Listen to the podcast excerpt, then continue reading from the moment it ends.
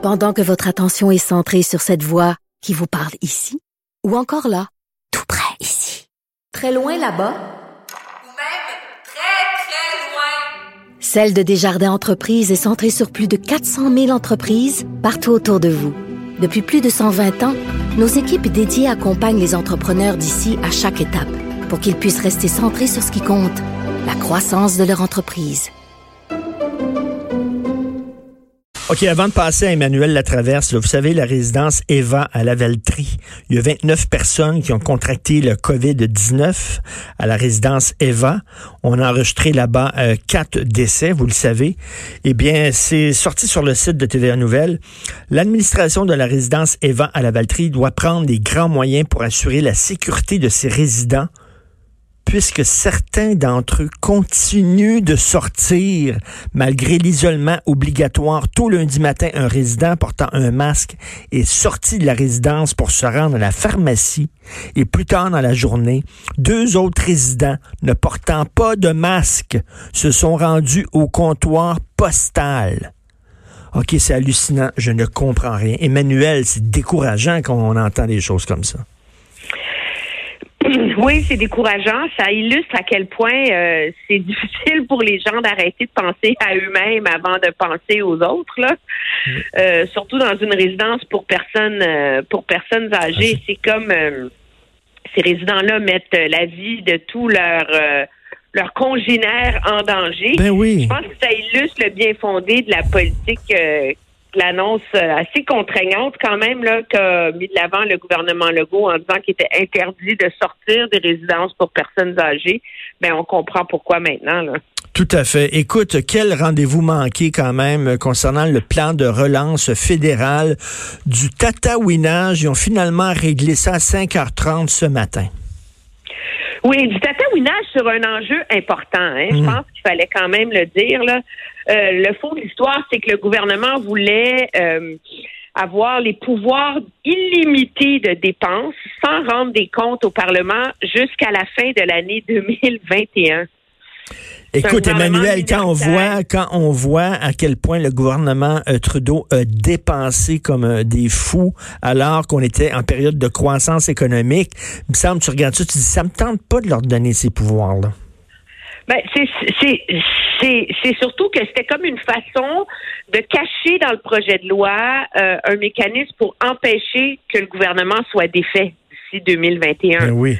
Euh, pourquoi? Parce que les, tous les votes qui concernent euh, les dépenses sont des votes de confiance au Parlement et donc en, glissant dans ce projet de loi-là une mesure qui lui donnait les pleins pouvoirs en termes de dépenses jusqu'à la fin de l'année prochaine, mais ben, c'est comme s'il demandait au Parlement d'assurer et de garantir que le gouvernement ne sera jamais défait. Écoute, je peine à comprendre pourquoi le gouvernement, les libéraux ont essayé d'en passer une vite comme ça. Non, mais tu sais, ils essayaient de faire de la politique alors qu'on parle d'une crise humanitaire, d'une crise de santé publique, puis eux autres ont profité de l'occasion pour essayer de consolider leur, euh, leur pouvoir.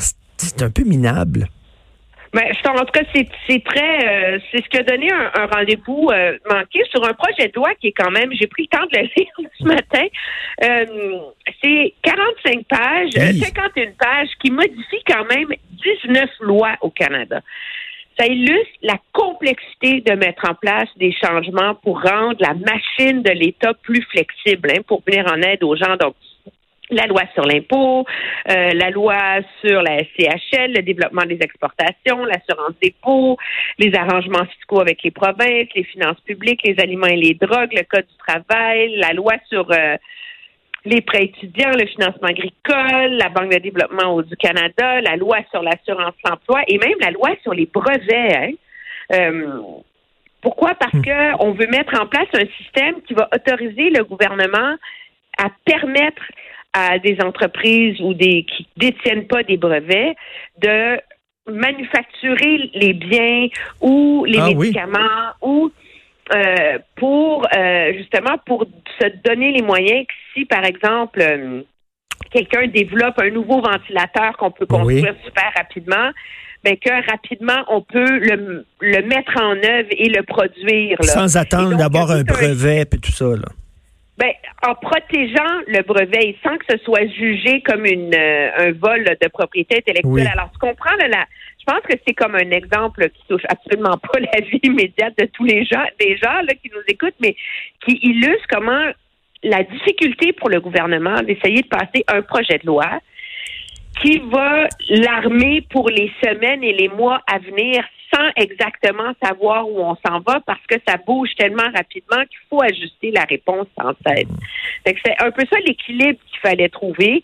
Là, donc, le gouvernement se retrouve avec une liberté d'emprunter, de conclure des contrats, de prendre le contrôle d'une entreprise, de de modifier toutes les règles d'assurance emploi, les assouplir, le code du travail, etc., jusqu'au jusqu'au mois de septembre. Donc, il y a comme une marge de manœuvre qui est saine, mais avec l'obligation de rendre des comptes sur comment l'argent va être dépensé. Écoute, euh, autre tatouinage, le, système d'assurance chômage, on le voit aujourd'hui dans un très bon reportage dans le Journal de Montréal là, qui répond pas à la demande. En même temps, effectivement, il y a eu soudainement, il y a un million de personnes qui se sont rajoutées à l'assurance chômage. C'est certains qui sont complètement débordés. Oui, et parce que le fond du problème, je pense, il faut le comprendre, c'est que le système d'assurance emploi est devenu tellement complexe. Pourquoi? Parce qu'il est comme destiné pour éviter les abus. Hein? Hmm. Alors que soudainement, il faut qu'en cinq jours, il se transforme, on en transforme la logique fondamentale pour qu'il serve à dépanner le plus de Canadiens possible. Là. On travaille jour et nuit, moi, on me dit, à l'Agence de revenus du Canada, à l'assurance emploi, pour essayer de rendre le système plus, plus flexible et, euh, et pour répondre aux questions. Mais je pense qu'un des éléments qui explique l'angoisse et le stress des gens, là, c'est qu'il y a plusieurs systèmes qui ont été mis en place à Ottawa pour répondre, essayer de pallier le plus largement possible. Donc, les gens peuvent passer par le biais de l'assurance emploi. Il y a l'allocation de soins d'urgence. Ça, c'est pour les gens qui sont pas les gens qui sont malades, les gens qui sont en isolement, les gens qui doivent prendre d'un proche. Puis il y a un autre programme de soutien aux revenus pour les gens qui se qualifient pas pour l'assurance emploi. Et donc, objectivement, je pense que c'est un peu normal que ça prenne un bout de temps là, pour mettre ça en place. Mais là où moi j'ai une critique à faire, c'est sur la il faut que le gouvernement trouve rapidement une méthode de communiquer ça facilement aux gens. Et je pense que c'est cette source d'information-là Mais pour se pour se s'y retrouver dans les dédales que les gens ont pas en ce moment. Oui, parce que, écoute, là, si c'est- peine à trouver, là. si c'est la première fois que tu as besoin d'assurance emploi, tu as 50, 55 ans, tu as travaillé toute ta vie, là, soudainement, tu en as besoin, c'est certain que tu te sens mal, tu es un peu en détresse, puis là, en plus, ben, tu n'arrives pas à avoir la ligne et à parler à quelqu'un, c'est certain que ça ajoute à ta détresse. Et, et Emmanuel, un peu plus tôt, Michel Girard disait, ben, ils n'ont rien qu'à faire appel avec des centres de services de paye, par exemple, ou des, des tu sais, d'essayer de de un peu tout ça? Mais je pense Les que c'est une des questions très sérieuses. Il faut que le je veux dire, on peut pas, là, les gens comprennent, on peut pas demander à une machine qui est destinée pour gérer Mhm. 40 000 demandes par semaine d'en gérer un million de nouvelles demandes par semaine. Parce que là, le 1 million de demandes à l'assurance emploi, c'est la semaine dernière, là. Là, on a fermé l'économie du Québec et de l'Ontario pour trois semaines. là. Imagine, ça va être quoi le nombre la semaine prochaine, là? Euh, c'est 50, c'est 40% des familles au Canada qui sont touchées par un bris de revenus, là. Hum, Alors, hum. c'est c'est à- énorme. À, un moment donné, je pense qu'on discute à Ottawa de comment trouver une façon de mettre en œuvre une forme de délestage, là. Euh, parce Mais- que euh, ça va trop vite et c'est comme c'est trop gros là pour qu'une seule machine puisse tout gérer. Tout à fait. Emmanuel, pendant qu'on se parle, il y a un auditeur qui m'écrit euh, Écoute, ça vaut ce que ça vaut, c'est un témoignage personnel, là. mais ma sœur qui travaillait à l'assurance emploi et qui a encore des contacts à l'interne me disait ce week-end que même avant la crise, l'assurance emploi était déjà débordée et était 30 000 dossiers en retard. Je ne sais pas si, si c'est vrai ou pas, là, Ben, mais. il y a un gros. Ben, c'est six semaines de traitement pour l'assurance emploi. Donc, je pense que ça donne une idée des gens. Là, ce qu'on a fait, c'est qu'on a vraiment.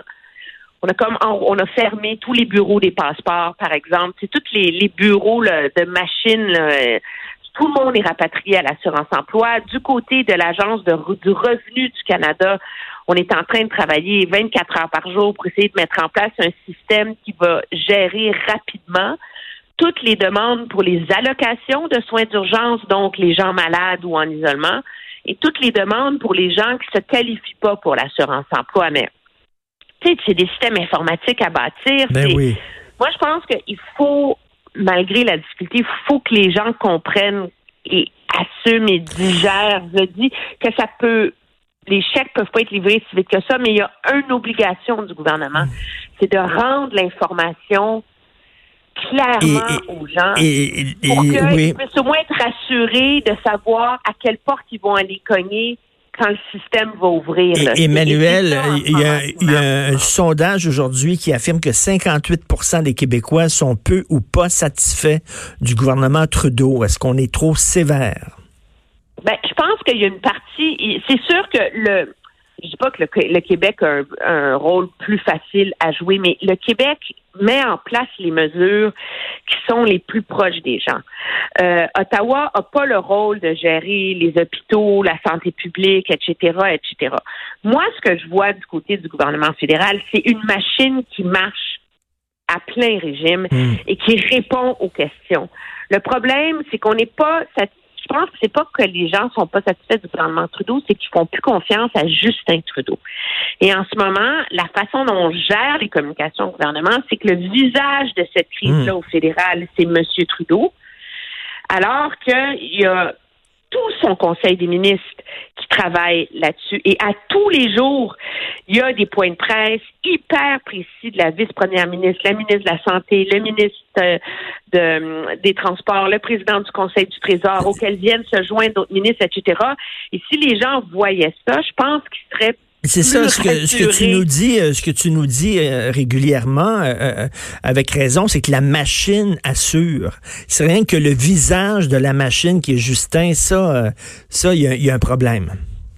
Oui, et c'est le problème, je pense qu'on peut pas s'attendre à ce que Mm. face à l'ampleur de la machine, un seul premier ministre. Il n'y a pas le luxe de faire un point de presse avec ses ministres, un peu comme fait M. Legault, où il donne la pensée générale, M. Legault, puis après ça, il passe la rondelle aux autres. Oui. Là, M. Trudeau, qui est en isolement, il n'y a pas le luxe de faire ça. Alors, on se retrouve avec le sentiment de réponse générale à chaque fois, qui répondent pas à nos questions, alors que les vraies réponses viennent de ces ministres une heure plus tard, quand eux font leur point de presse. Et je pense que ça, ça contribue à cette, à cette perception d'un gouvernement fédéral qui est inadéquat. Euh, et je pense qu'il est, trop tôt pour juger de l'efficacité de la réponse fédérale. Le vrai test, ça va Hmm. venir au mois d'avril. Si les chèques sortent et que les gens sont rassurés, puis que ça marche à l'assurance emploi, puis qu'on est capable de, de gérer, de prendre en charge efficacement ce tsunami-là, ben là, le gouvernement fédéral va avoir répondu, là. C'est ça, on va, on va juger l'arbre à ses fruits, À comme on dit. Exactement. Emmanuel, on Exactement. continue bien sûr à t'écouter à Cube Radio puis à LCN. Merci beaucoup, bonne journée. Très bien, au Salut, revoir. Emmanuel Latraverse.